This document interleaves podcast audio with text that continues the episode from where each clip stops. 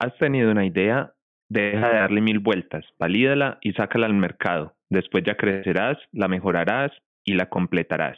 Bienvenido a No Emprendas Solo.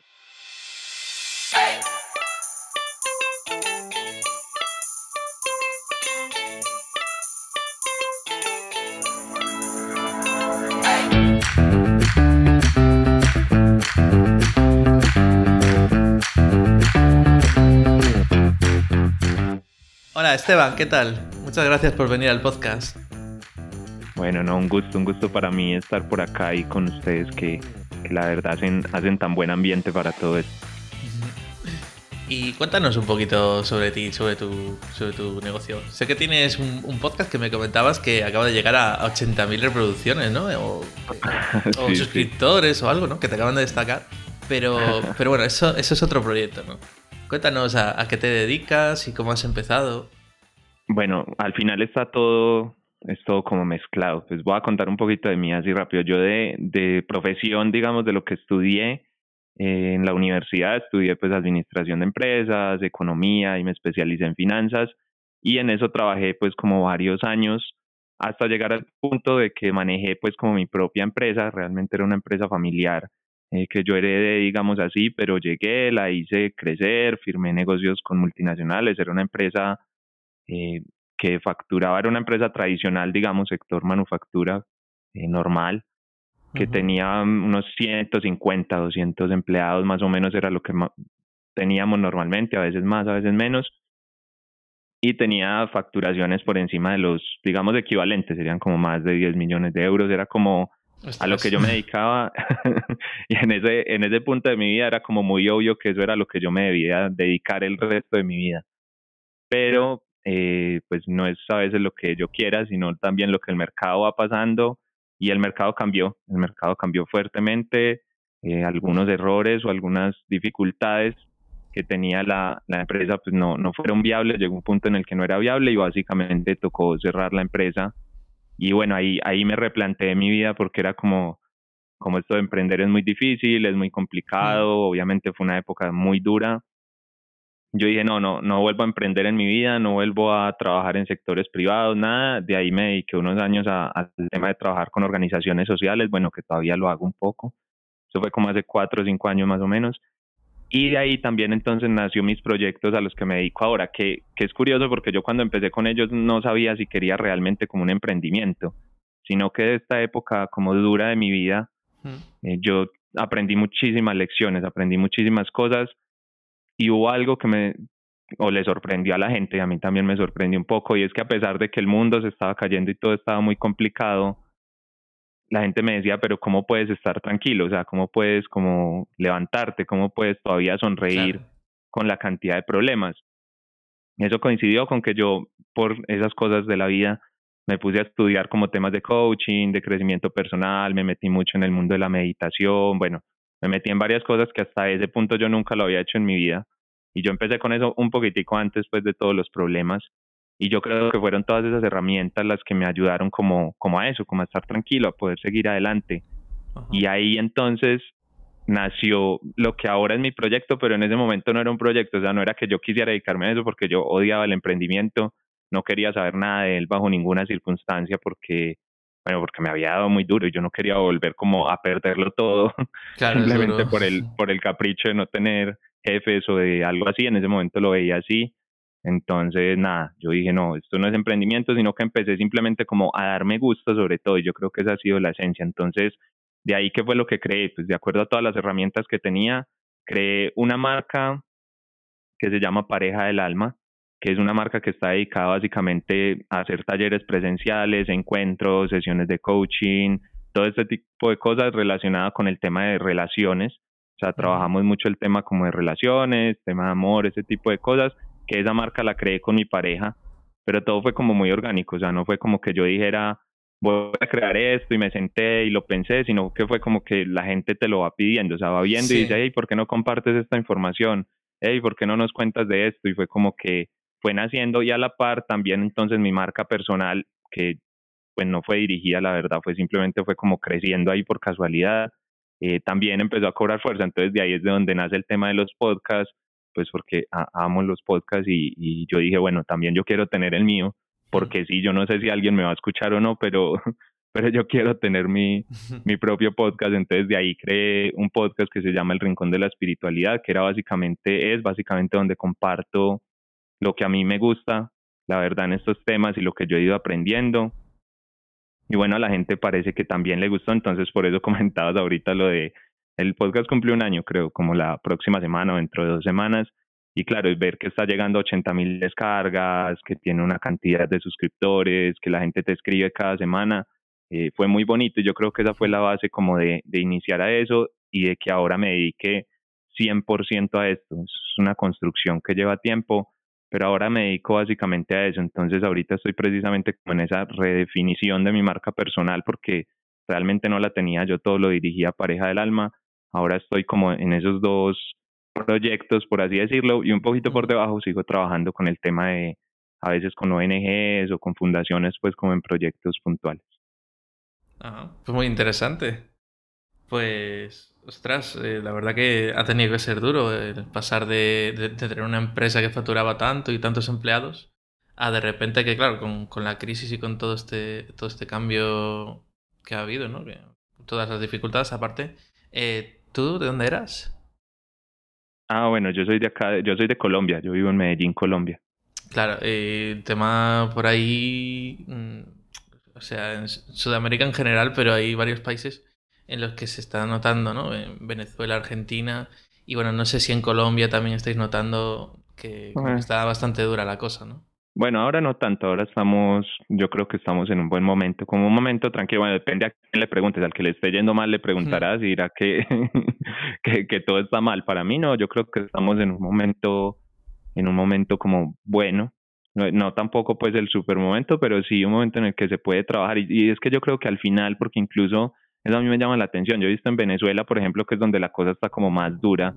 Conozco gente que igual aún así con toda la situación complicada, pues tampoco le está yendo tan mal. Eh, se han abierto otras puertas y yo creo que eso es, es parte de lo que yo aprendí o la, la gran lección que me dio la vida y es que yo tenía que tener modelos mucho más flexibles. Por eso ahora todos mis emprendimientos son súper lean, o sea, más allá del hosting y el dominio, creo que no, no, he invertido prácticamente nada más en los, en los proyectos. Bueno, ya después publicidad y todo, pero todo ha sido muy generado por el mismo, por el mismo negocio. Yo creo que en Venezuela, por ejemplo, quienes estén sabiendo aprovechar ese, ese puntico de adaptarse, también les está yendo bien, también están, están ganando. Entonces yo creo que en cualquier situación, en cualquier momento, puedes ganar, te puede ir bien, pero tienes que saber hacer las cosas, o sea, no se puede simplemente como hacer al, al, azar todo. Y aparte de empezar, veo que, que el tema de link lo llevas, lo llevas a rajatabla, ¿no? Dominio, hosting, pero a nivel de lo que no es tanto a nivel económico, ¿no? El tema de red de contactos y, y gente con la que colaborar. Eh, ¿Pudiste aprovechar algo de la anterior empresa o empezaste de nuevo? O como... Bueno, bueno, no, de, de, la anterior empresa nada, o sea, eso quedó cero, eso quedó, además era un sector muy distinto y yo tampoco quería seguir relacionado como con ese mundo, es como que ya el mundo ahí, eso quedó para mí, se cerró y fue un capítulo pues el que sí, sí, no, no, no quiero como volver a eso, pero sí aproveché contactos en un principio, yo creo que para este tema del IN, por lo menos en mi caso, yo, yo empecé esto un poco distinto, bueno, a contar un poquito esa historia de cómo, de cómo empecé, porque lo hablaba con alguien esta semana, y es que la mayoría de personas sí, es cierto que yo empecé como con un dominio, un hosting y a publicar cosas y redes sociales y ahí fue el inicio como el crecimiento del proyecto. Pero también es cierto que en algún punto alguien me dio la mano porque yo inicié distinto a como muchos que ahora dicen como no, inicia digital, monta un curso, un infoproducto, vende no sé qué, yo no, yo no inicié así. Yo inicié fue montando unos talleres presenciales eh, todo vendido pues como a través de marketing digital y ya empecé a aprender de todo eso pues y me, me aficioné al marketing digital. Y el tema es que alguien me dijo algún día como, bueno, estás teniendo unos seguidores, la, tienes una marca, ¿qué vas a hacer con eso? porque no haces un taller acá? Era una chica pues que tenía un estudio de, de yoga y me dijo, pues yo acá tengo espacio, porque no dan un taller de lo que ustedes hacen? Hagan un taller. Pero hasta ah, ahí nosotros no habíamos hecho nada. O sea, no habíamos hecho talleres, no habíamos hecho nada, yo no sabía si eso se iba a vender o no y bueno, apliqué lo que había venido aprendiendo como de marketing y todo eso y la verdad fue un éxito porque desde el primer taller se agotaron pues como las entradas, los talleres que yo hago no son muy grandes, son siempre para 30 personas más o menos, pues máximo.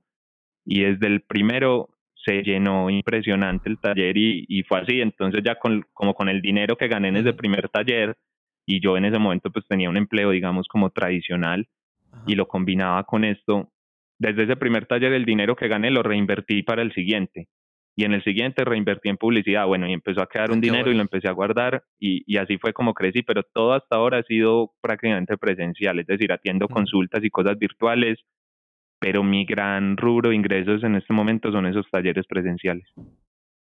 Ajá.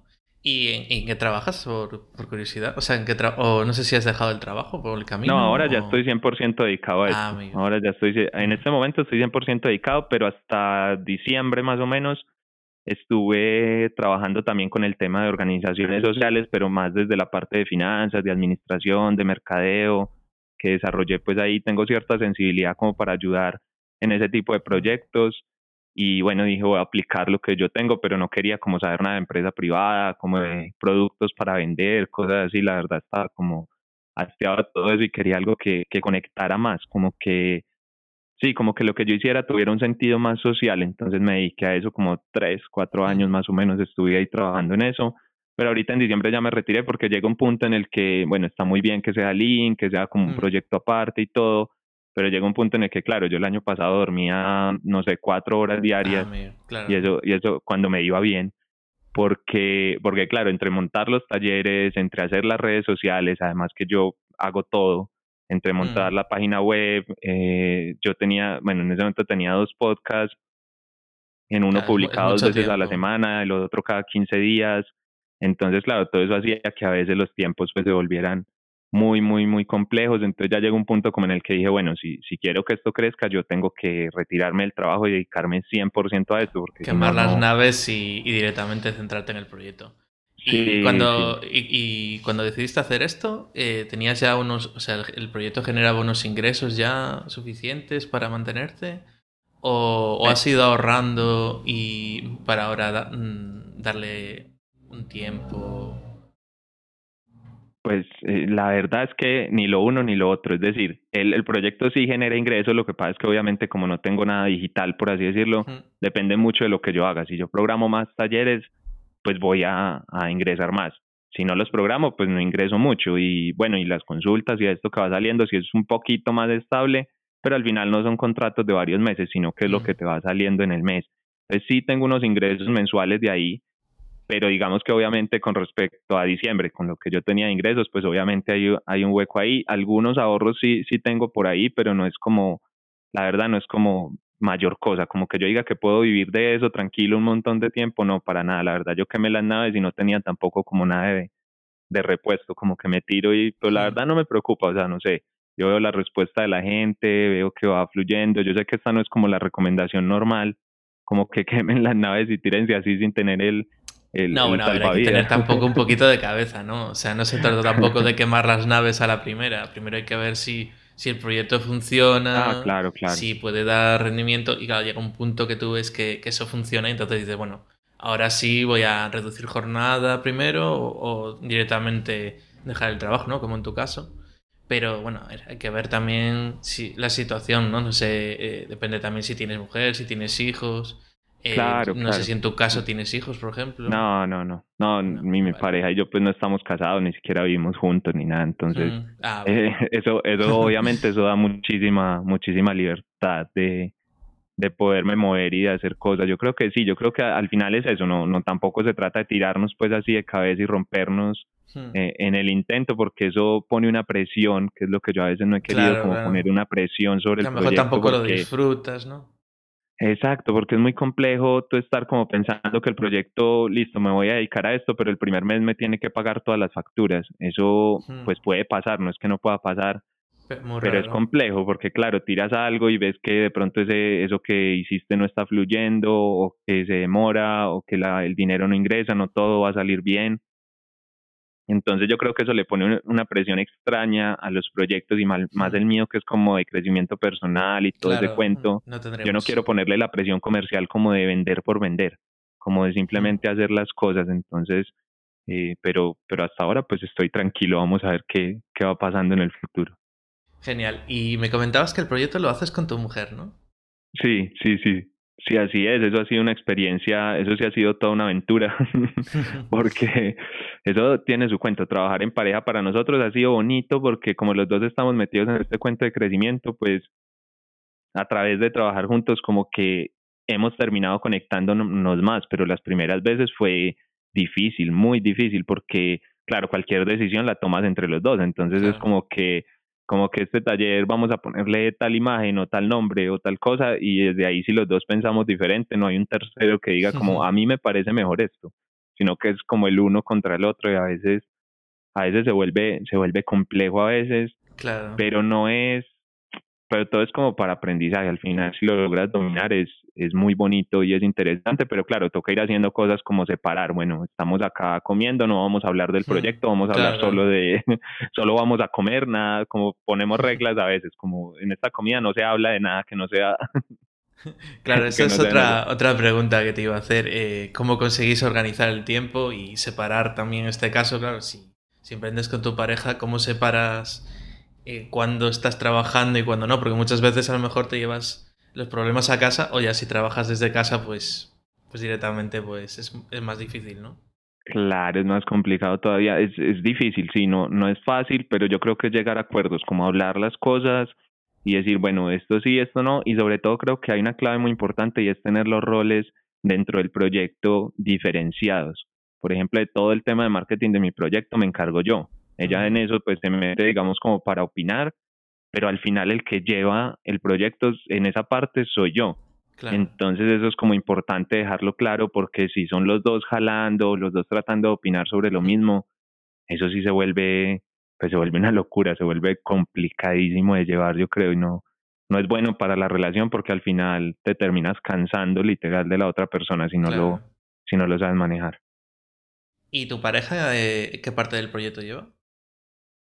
Ah, bueno, ella lleva más eh, partes como más eh, de textos, por ejemplo, hace más los copies, por ejemplo, de redes sociales, participa más como en esa en esa parte y en la creación de los talleres ella también es, eh, bueno, los creamos entre los dos, pero nos dividimos como partes, entonces cada uno lleva su su parte y bueno, y hay otra cosa y es que ella ahorita todavía está como en un empleo tradicional, ella sí no se ha no ha quemado las naves, ah, entonces y tampoco pues hay necesidad entonces ella está como en esa parte y yo sí estoy dedicado 100%, bueno, a eso y a mi marca personal, pues que es lo que ahora estoy como redefiniendo porque al final todo ha sido muy orgánico en nosotros, ha sido como lo que la gente nos pide y va creciendo, pero llega un punto en el que te tienes que sentar con cabeza y decir, bueno, ¿para dónde va esto? Porque, por ejemplo, mi marca personal era como, como era lo que yo compartía, no había un nicho definido. En, en pareja del alma sí lo tengo definido, pero en, en la mía personal no. Entonces, como que ahorita estoy en ese proceso, como que bueno, tengo que definir un nicho, tengo que, tengo unas, tengo ese podcast que lo escucha un montón de gente y realmente no le estoy sacando como todo el provecho que yo le puedo, le puedo sacar. Entonces estoy precisamente como en esa definición, en hacer mi página ya web como mía, mi marca personal y no solo a través de pareja del alma.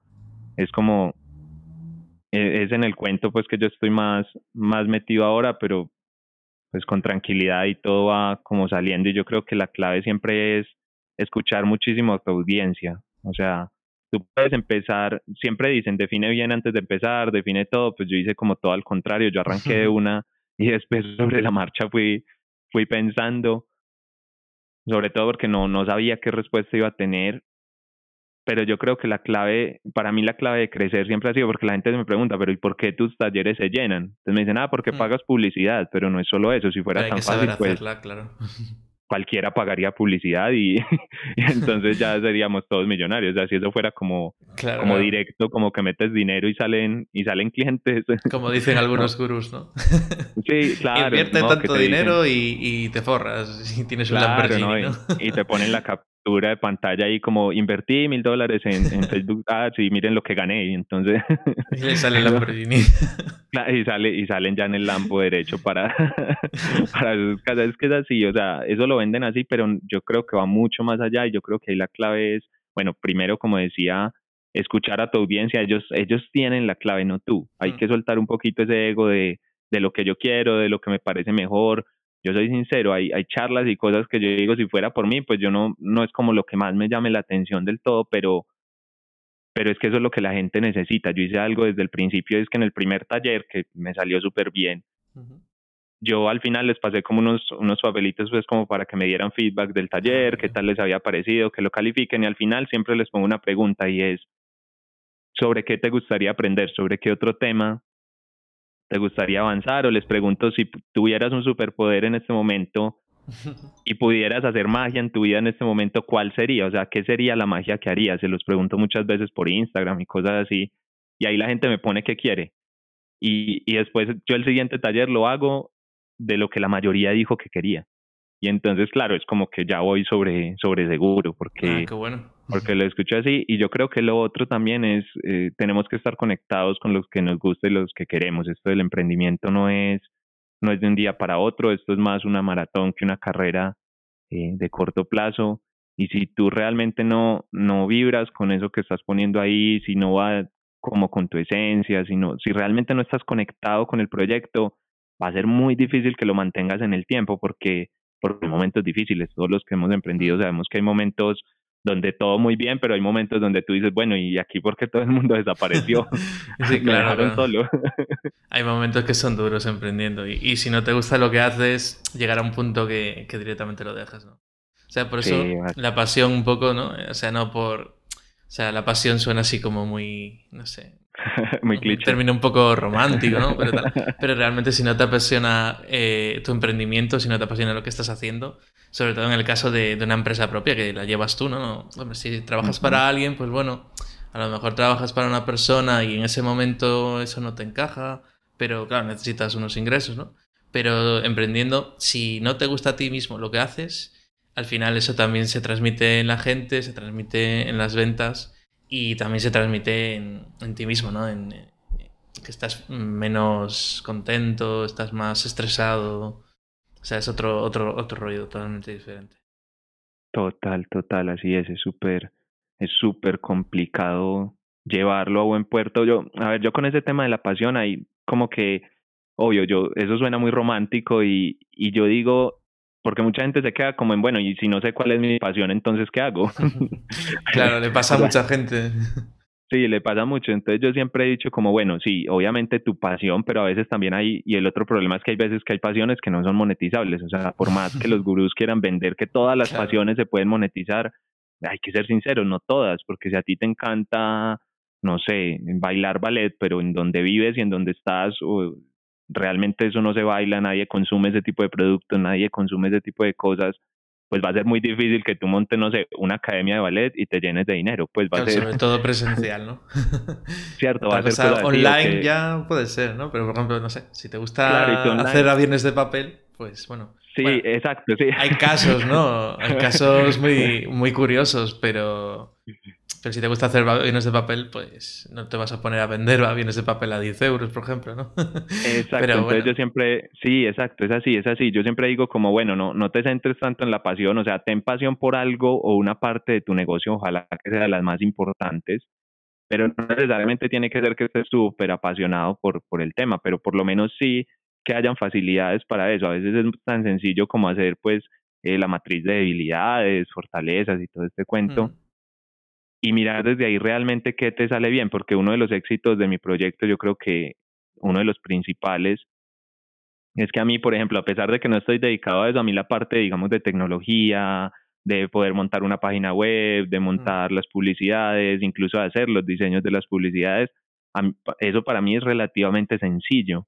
O sea, no, obviamente pues no es que sea experto así, pero igual los puedo hacer yo. O sea, es cuestión de dedicarle tiempo. Entonces yo creo que ese tipo de cosas hay que mirarlas, porque si tú arrancas el proyecto y de entrada tienes que contratar todo o hacer todo o ese tipo de cosas no te gustan, eh, eso no va a salir bien. Eso no, es muy difícil que salga bien. Entonces, por lo menos que hayan partes del proyecto con la que tú te sientas que te puedes desarrollar. Yo creo que debe ser el, el principio de todo, porque mucha gente me pregunta, pues al ver como lo que generé, mucha gente me pregunta como, ¿y cómo hiciste? Si además tenías un trabajo a tiempo completo y yo pues tengo como mil actividades en la vida, yo me mantengo como ocupado, pero bueno, ahora un poco menos porque dejé el trabajo fijo, pero entonces me dicen, pero ¿cómo hiciste? ¿Cómo, por dónde empiezo? por dónde, sí, por dónde doy. La gente está, todo, yo creo que la mayoría de personas quieren emprender, o sea, eso es, eso es como ahora todo el mundo lo tiene en la cabeza, pero realmente el por dónde, en qué, de qué forma es, es como lo que yo veo.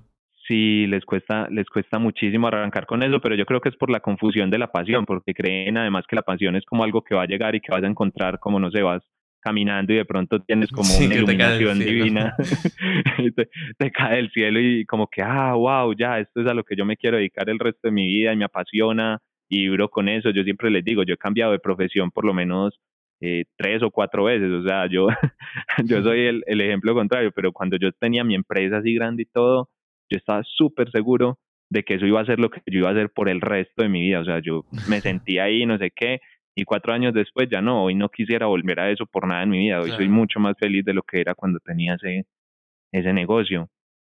Y así, yo he cambiado de todo, empecé a estudiar una cosa en la universidad y cambié, empecé a trabajar en algo y cambié, yo, yo soy así, yo la verdad cambio muy fácil como de vida, como, como ahora me gusta otra cosa, entonces yo les digo, no se den tanto rollo con eso de encontrar la pasión, definan en este momento cuál es su pasión, digan cualquiera, no importa, si se equivocaron y en un año la quieren cambiar, pues la cambian y ya.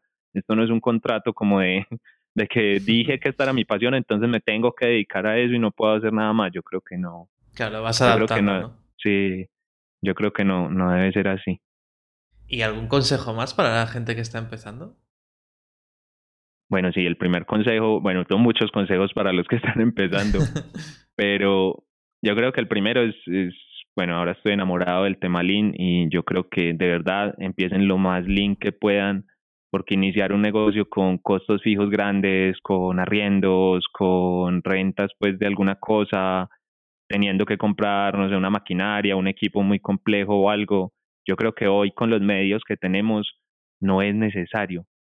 Hace 20 o 30 años no quedaba de otra, o sea, el tema digital todavía no estaba tan avanzado y si tú querías ensayar un negocio, pues te tocaba casi que rentar un local, ponerlo a pie de calle a ver quién entraba era, era como la forma de, de ensayar a ver si te iba bien o mal, pero ahorita no.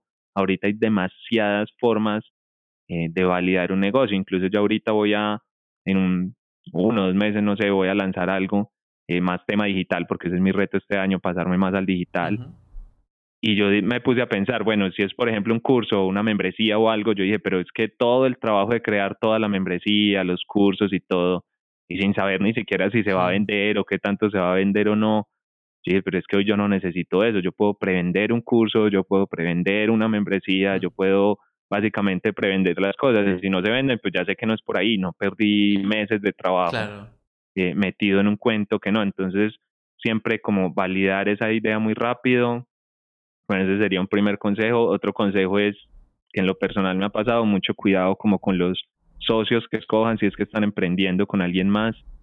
Hay que, ese es un tema yo he tenido todas las experiencias con eso, pero el, el tema es que es realmente cuando te metes con alguien en un proyecto de cabeza, es difícil porque ya las decisiones no son solo tuyas, ya el compromiso a veces, nivel de compromiso a veces no es el mismo o técnicamente puede que la otra persona no aporte tanto como tú y entonces terminas tú con todo el trabajo encima.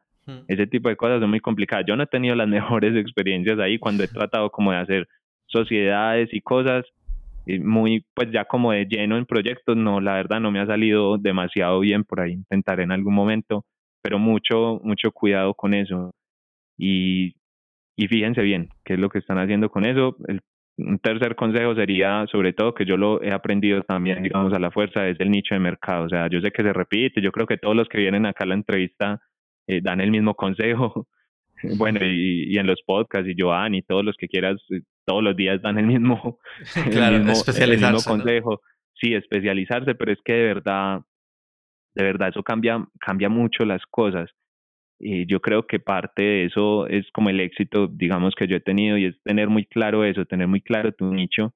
Bueno, lo digo en cuanto a mi marca, pues de pareja del alma, en cuanto a la personal, eso ha sido un, ha caído de todo ahí, la verdad.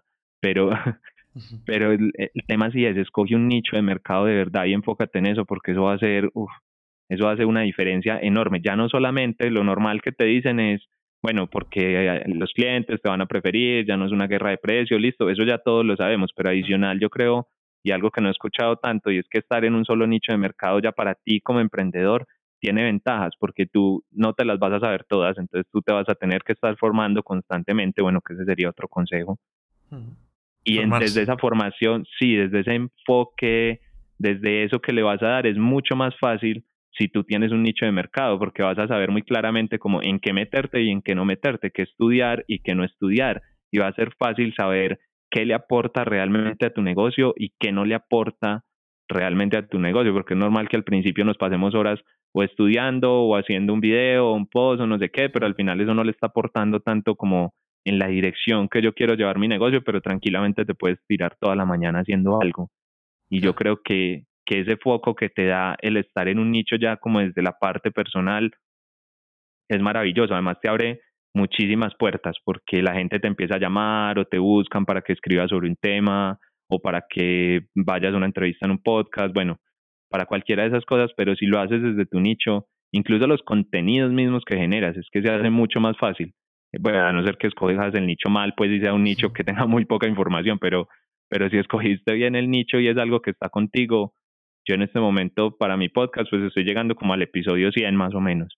Y nunca, nunca me he quedado como que, ay, yo sobre qué voy a hablar. De hecho, tengo como un trelo ahí anotados como ideas porque voy por la calle y se me van ocurriendo y yo creo que tengo por lo menos unos 20 o 30 temas anotados tranquilamente de los que puedo hacer 20 o 30 episodios más y, y no pasa nada por eso, porque, porque tengo muy claro por dónde iba como mi, mi enfoque, aunque ahora lo voy a cerrar más porque me di cuenta que el nicho está muy amplio, pero, pero eso, ah bueno, y lo último sería inicien lo más rápido que puedan, de verdad, o sea, no importa como es como la introducción ahora del, del podcast, de verdad, no, no se preocupen tanto por si van bien, si van mal, si se están equivocando, arranquen lo más rápido posible. Cuando yo inicié con esto, yo les dije, yo ni siquiera quería emprender, yo como inicié, ni siquiera con la página web. Yo inicié con dos cuentas en Instagram. Era como mi cuenta y la de, bueno, y la de pareja del alma. Listo, que las empecé simplemente a mover. Yo dije, yo no sé qué va a pasar en un futuro, pero lo que sea que pase en un futuro, yo quiero tener una audiencia a, la cual decirle, vea, está pasando esto. Entonces, yo inicié una simplemente con el Instagram, la página web la monté dos, tres meses después.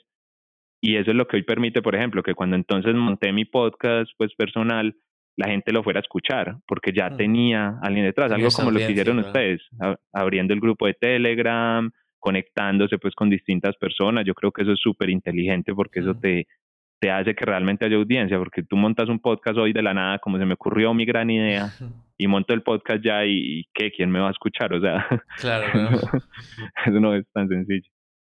¿Y en Instagram qué tipo de contenido publicabas? Ah, bueno, en Instagram, bueno, obviamente, eh, lo, digo en general o como de, los, de lo que yo publico. No, digo en, los, en, los, en las dos cuentas de Instagram que me comentabas, la de pareja de Ah, bueno. Ah, bueno, en lo personal, bueno, ahí básicamente yo cogí y analicé Instagram. Yo dije, bueno, yo nunca era muy de redes sociales, la verdad, no me gustaban. Yo vine a tener Facebook como cuando ya había pasado de moda. y, y, pero Instagram, yo dije, bueno, me toca meterme como en este cuento a ver qué, qué pasa aquí, me terminé como enamorando ya de las redes sociales, pero yo lo que hice básicamente fue fijarme dentro de mi sector, dentro de mi nicho de mercado, qué era realmente lo que funcionaba, o sea, fijarme cómo entender, tratar de entender si se puede, cómo funciona el algoritmo de Instagram y mirar tu competencia. Yo lo que hice fue coger la competencia y mirar, y yo vi que, por ejemplo, había un tema muy claro en mi tema que es crecimiento personal y desarrollo y todo eso, y es que a la gente le gustaban mucho como más que tu foto ahí haciendo quién sabe qué, le gustaba mucho como el tema de mensajes, de poner palabras y cosas, entonces yo empecé a combinar porque eso era realmente lo que lo que se hacía como más viral por así decirlo, viral. Viral yo no tengo nada, pero pero digamos que es lo que la gente comparte, guarda, conecta, inclusive yo empecé como poniendo eh, una frase, la típica, el post de la frase de alguien más que hizo, abajo como una reflexión o lo que se me ocurriera. Y en un punto inclusive solté eso, dejé poner como frases de otros y empecé a poner frases mías. Yo dije, bueno, pues igual acá no importa, es mi cuenta, yo veré qué hago. Voy a poner mis frases así. Y fue impresionante porque la gente empezó a conectar muchísimo con eso. Además que yo soy muy auténtico en todo lo que hago, como yo les muestro de verdad. O sea, si me va mal, me va mal, si me va bien, me va bien, pero nada de, de estar tapando y diciendo que todo es hmm. perfecto y que la vida es maravillosa. Sí, una transparencia y que además eso da mucha tranquilidad. Pero entonces yo empecé a compartir como eso y bueno, ya, ya comparto un poquito sobre todo eso, como mensajes, reflexiones y eso me ayudó a crecer muchísimo, en, bueno, yo digo muchísimo en Instagram, no sé, cada cuenta tendrá unos 10 mil, 11 mil seguidores, tampoco es ah, como... Oye, pues tampoco, está mal, ¿no? tampoco, obviamente yo quisiera 50 mil, 100 mil, más o menos. Pero casi es mejor tener 10 mil y que, y que interactúen, ¿no? Eh, que tener 50 mil, porque hay cuentas que tienen 50 mil personas y a lo mejor le interactúan dos o tres. Que es ah, lo que pasa es que ahí, ahí fijo compraron, casi fijo hay, compra de seguidores. Hay muchas muchas cosas detrás. eso, bueno, consejo adicional, no hagan ninguna de esas idioteces, o sea, no, no compren seguidores, no, nada de grupos de engagement para su, no, eso no, a la larga no te va a servir para nada, o sea, yo conozco gente, Sí, yo conozco gente, casos cercanos que tienen sus cuentas, inclusive en sectores como el mío, o sea, los conozco muy bien y tienen en su Instagram 40 mil seguidores, pero resulta que tenían un bot de estos que hace eh, follow y un follow pues todo el día que está ahí metido en ese cuento y ponen un post súper bueno, el post no es malo, y yo veo y como, eh, no sé, 50 likes eh, dos comentarios. Hmm. Y yo digo, pero, o sea, ¿a dónde vamos? O sea, ¿eso qué, ¿qué sentido tiene eso? En cambio, yo la semana pasada que inclusive ahora pues cambiaron el algoritmo de Instagram y me tiene un poquito como... Sí, ahora quitaron los likes y todo esto, sí. No, estoy jodido porque además cortaron el alcance impresionante y esto es parte de la flexibilidad. Como Facebook, ¿no? Que ahora tienes que pagar.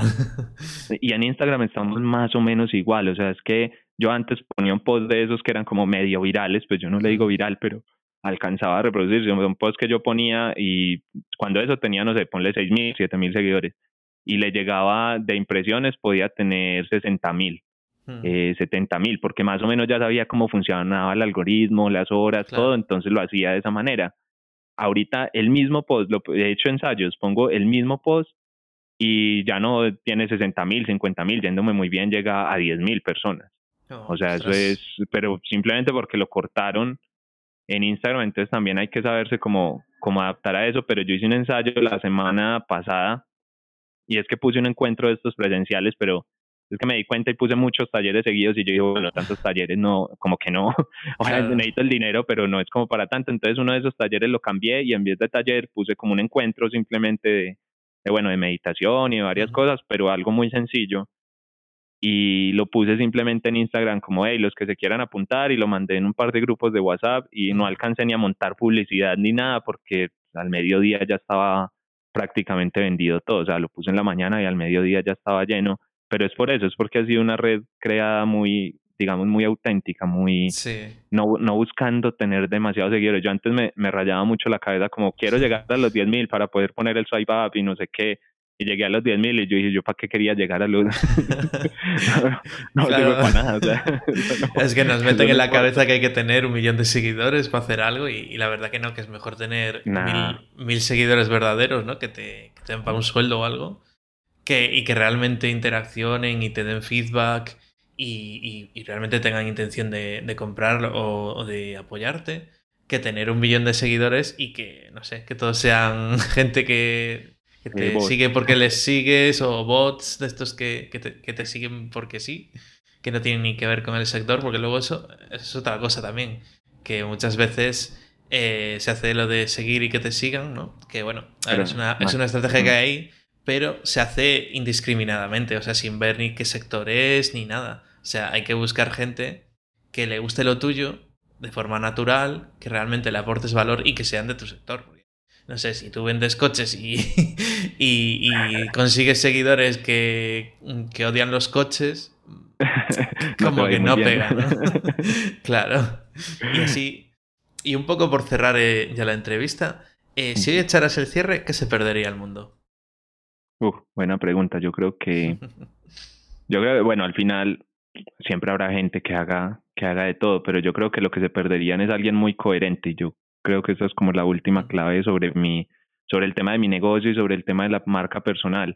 Y es que la gente normalmente me sigue a mí o me habla o va a mis talleres porque ellos dicen es que tú eres el mismo cuando montas un video en YouTube, cuando haces un live o cuando estamos en la vida real comiéndonos algo por ahí que nos encontramos. O sea, eres la misma persona, o sea, concuerda como el mensaje que transmites con lo que estás viviendo en su día a día. Y yo creo que esta ha sido la clave porque si, tú, si hay una desconexión en eso, que ya lo he visto en otras personas, sí. eso se termina rompiendo, no es, no es duradero en el tiempo, la gente se termina dando cuenta, eh, se siente eso y yo siempre he sido muy sincero y yo creo que en el crecimiento personal, así como en el marketing digital, hay demasiado vendehumos, o sea, hay demasiado humo por ahí, hay demasiadas personas con la foto, pues con el Lambo diciéndote que te vas a llenar, hay demasiadas personas diciéndote como ven a esta meditación, ven a esto y ya con eso resuelves toda tu vida. Ya te resuelve bien, claro. Sí, no, y ya estás listo. Y yo siempre abro todos los talleres y todo lo que hago diciéndoles, hey, esto es el que vino aquí pensando que en un taller de tres horas iba a resolver la vida, yo ya en este instante les devuelvo el dinero y se pueden ir y no pasa nada, no les pido explicaciones. Casi siempre abro los talleres diciendo eso. El que esté pensando así, que se vaya ya, porque estos talleres son un punto inicial son un punto obviamente donde vas a poder trabajar muchas cosas, pero tú tienes que hacer el trabajo en el día a día, o sea, nadie, nadie lo va a hacer por ti y no vas a poder pagar por eso. Entonces yo creo que eso sería como lo que se perdería. Yo digo que se perdería el mundo, no sé, eso suena como todo presuntuoso ahí. No, bueno, pero es la verdad, ¿no? O sea, realmente ser coherente y no estar forzando, porque también eso se nota, ¿no? Si tú ves una persona que, no sé, que en su vida normal es de una forma, es súper informal, súper jovial, ¿no? Y, y te dice, hola, ¿qué pasa? Tal, igual. Y luego de repente lo ves en el Instagram o en el Facebook y, y, te, y te, suelta algo súper formal, súper forzado, que no le sale de forma natural, pues o la propia persona lo deja o la gente se da cuenta y dice, a ver, es que no tiene mucho sentido, ¿no? Sí, Total. Mira, mira el caso de, de, de Romo Alfons, que, que él ha construido ese personaje tan carismático que yo no digo que la información que dé sea buena o mala, o sea, yo creo que es muy válida, pero mira que sacó un video en YouTube hace como dos meses diciendo me cansé.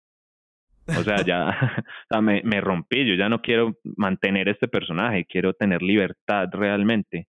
Claro, y, y, yo creo que eso al final, a pesar de que obviamente no va a decir que a él le haya ido mal, pues para nada, pero ya, ya quisiéramos nosotros ingresar lo que él ingresa por pero pero sí es eso yo creo que, que al final por lo menos de mi parte es eso esa coherencia es súper clave con lo que sea que hagas. Si tengas un negocio de zapatos que en ese zapatos eh, pues es de tu esencia. Por ejemplo si yo montara un una tienda de zapatos ahora yo soy vegano y si la montara y estoy utilizando cuero y cosas raras pues eso no va a durar en el tiempo o sea no, no, no, hay forma.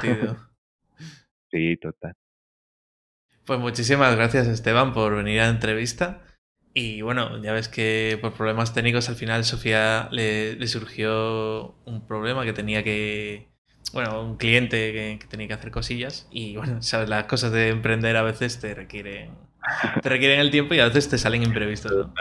Y Cruz también tenía una sesión y bueno, al final nos quedamos aquí tú y yo, pero bueno, yo creo que igualmente eh, ha sido una entrevista muy interesante. Nos has dado un montón de consejillos, yo espero que a la gente les sean útiles, porque la verdad es que también eh, alguien que sea natural y coherente es, eh, o sea, es algo importante, ¿no? Y, nada, que nos podéis encontrar en, en emprendasolo.com y también podéis uniros a nuestro grupo, linkstarters.com. Lo dejamos en la nota del programa. Eh, ¿Dónde te podemos encontrar, Esteban? Bueno, en, en la web, bueno, este, como este episodio sale más adelante, entonces espero ya tener mi web personal, eh, que es estebanace, o sea, estebanace.com o en parejadelalma.com. Esas son como mis webs, o en Instagram, que es donde más me muevo, también en arroba pareja del alma o arroba esteban.ac. Ok, perfecto. Pues muchas gracias, Esteban. Encantado de entrevistarte y, hablamos por el grupo. bueno, no, el gusto es mío y claro, ahí siempre estamos activos en el grupo. De verdad, únanse, que vale la pena. Es una comunidad muy, muy chévere la que se está armando ahí. Sí, aparte ha sido de los primeros que te has metido, o sea que maravilloso. Ah, bueno, no sabía que eran los pioneros. bueno, pues nos vemos, Esteban. Bueno, un abrazo.